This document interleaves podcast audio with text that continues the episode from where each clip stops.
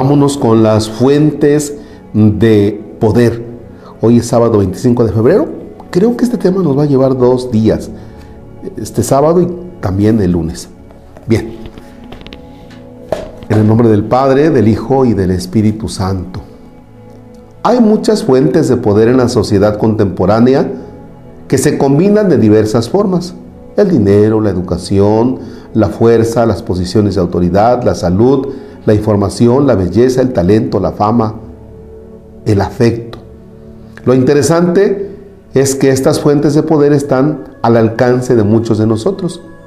Evidentemente no es lo mismo la fortuna de Bill Gates que los recursos de un ciudadano de clase media, pero en ambos casos, sobre todo cuando lo ponemos en perspectiva, por ejemplo, comparándolo con la situación de quien nadie tiene, hay más capacidades de las que a veces imaginamos.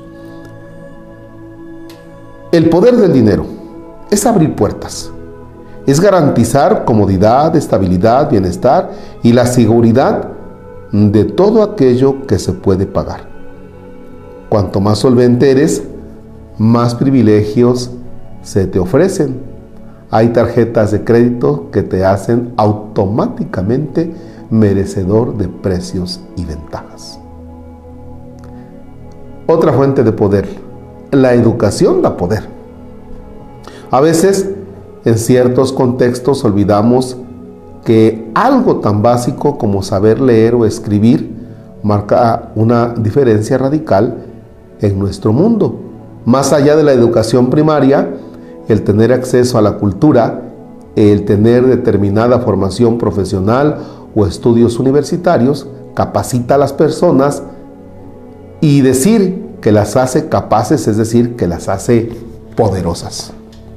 Hay quien pone el poder en la fuerza física, como hoy en día hay formas de resolución de conflictos que evitan que las polémicas se zanjen a golpes. Ese tipo de fortaleza no tiene tanto peso como en otras épocas, pero sigue siendo según qué contextos, instrumento de dominio y de sumisión. Las posiciones de autoridad dan poder. Esto es algo muy vinculado a las profesiones o a determinados roles públicos. Cualquiera que tiene un puesto que implica la capacidad de responder o no responder a otros de una u otra forma, se descubre dueño de de su parcela. A veces son parcelas raquíticas, pero permiten a las personas pequeños actos de reafirmación de autoridad. Esto sirve tanto para el vedel de un instituto como para el director de un banco, para la jefa de ventas de una empresa o para el sacristán de una iglesia. A veces el que tiene la única llave que abre una puerta se convierte en celoso defensor de su puesto. Fíjese, porque podemos decir, no, es que Jesús es el Todopoderoso. No, pues hasta el sacristán tiene poder. Nada más pídele la llave de determinada este, bodega y si él nada más la tiene y te dice, no te la quiero dar, pues ya, él tiene el poder con una llave. ¿eh? Fíjense cómo va analizando aquí el autor. La salud es algo que no siempre se aprecia en todo su esplendor. Quizá cuando falta a uno mismo o a los tuyos entiendes la libertad que da, la capacidad de movimiento que permite y por contraste encuentras que carecer de ella limita tu autonomía, tus posibilidades, tu iniciativa. Estar sano es una forma de poder muy real y concreta de ser poderoso. La información es poder. Si hoy es un lugar común el hablar de la prensa como el cuarto poder, también en los ámbitos más cotidianos el control de información es una herramienta útil porque ayuda a tomar decisiones con mayor o menor riesgo, permite actuar con conocimiento de causa. Cuantos más datos tenemos, tanto más posible es acertar a la hora de interpretar mil situaciones cotidianas en las que nos vemos envueltos. Pensemos en la importancia de la información en ámbitos que van desde lo laboral hasta lo relacional. Otra fuente de poder es la cultura. En la cultura de la imagen es un lugar común insistir en el valor de la belleza. No es nuevo. Ya Dorian Gray, el personaje, hacía de su belleza un arma de seducción que le permitía manejar a los otros a su antojo. Se insiste en la situación privilegiada de las personas atractivas en multitud de circunstancias. Y es cierto que la persona atractiva, si sabe jugar sus cartas, puede manejar el juego de la seducción que permite muchas ventajas hoy en día. Muy unido a esto está el poder de la juventud, tan mitificada en vida y deseada.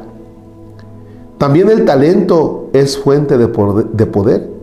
Quizá hoy parece que no triunfan los más capaces, sino los más procaces, los más mediáticos o los que participan en reality show.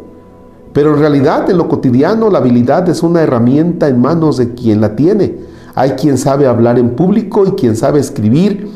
Está el intuitivo, está el manitas, el inteligente.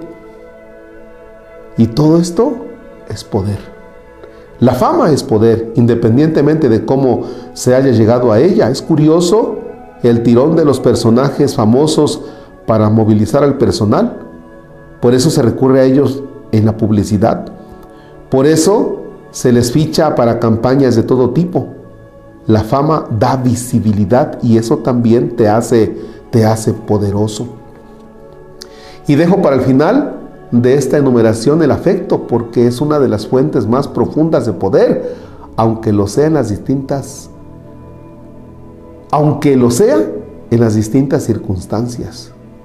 Los sentimientos son poderosos en la vida. El afecto, o por decirlo con más contundencia, el amor da poder porque da motivos. Hay que ver las cosas que la gente puede estar dispuesta a hacer, a arriesgar y a poner en juego por aquellos a quienes ama. El amor es inteligente, es estímulo, es impulso. A esto hay que añadir que las relaciones no siempre son simétricas, sino más bien al contrario, casi siempre son asimétricas. Da igual si hablamos de relaciones de pareja, de amistad, de vínculos familiares. Hay quien pone más, da más, se implica más y quien en el otro extremo pone menos, quiere menos. Pues bien, normalmente, y aunque suene terrible, el que es querido tiene mucho poder porque el afecto a menudo te implica de tal manera que te hace vulnerable, te hace necesitar al otro y esto supone darle poder en tu vida. Eso no es bueno ni malo, es humano. La alternativa no necesita a nadie para que nadie tenga poder sobre uno. Quizás sea cómoda, pero es también fría. Ahora bien, esa asimetría da mucho poder a quien es querido. El reto es emplear este poder que nace del amor con especial delicadeza, pues normalmente toca a la gente en su entraña. Uy, uy, uy. Es decir, el autor acaba de tocar las fuentes de poder y seguramente tú te identificaste con alguna. Dije que iba a dividir este tema para sábado y para lunes, pero ya no lo echamos ahorita en sábado para que no tuviéramos así como que la división de lunes. Tú, ¿en qué sentido tienes poder? ¿En qué sentido tienes poder? Bien,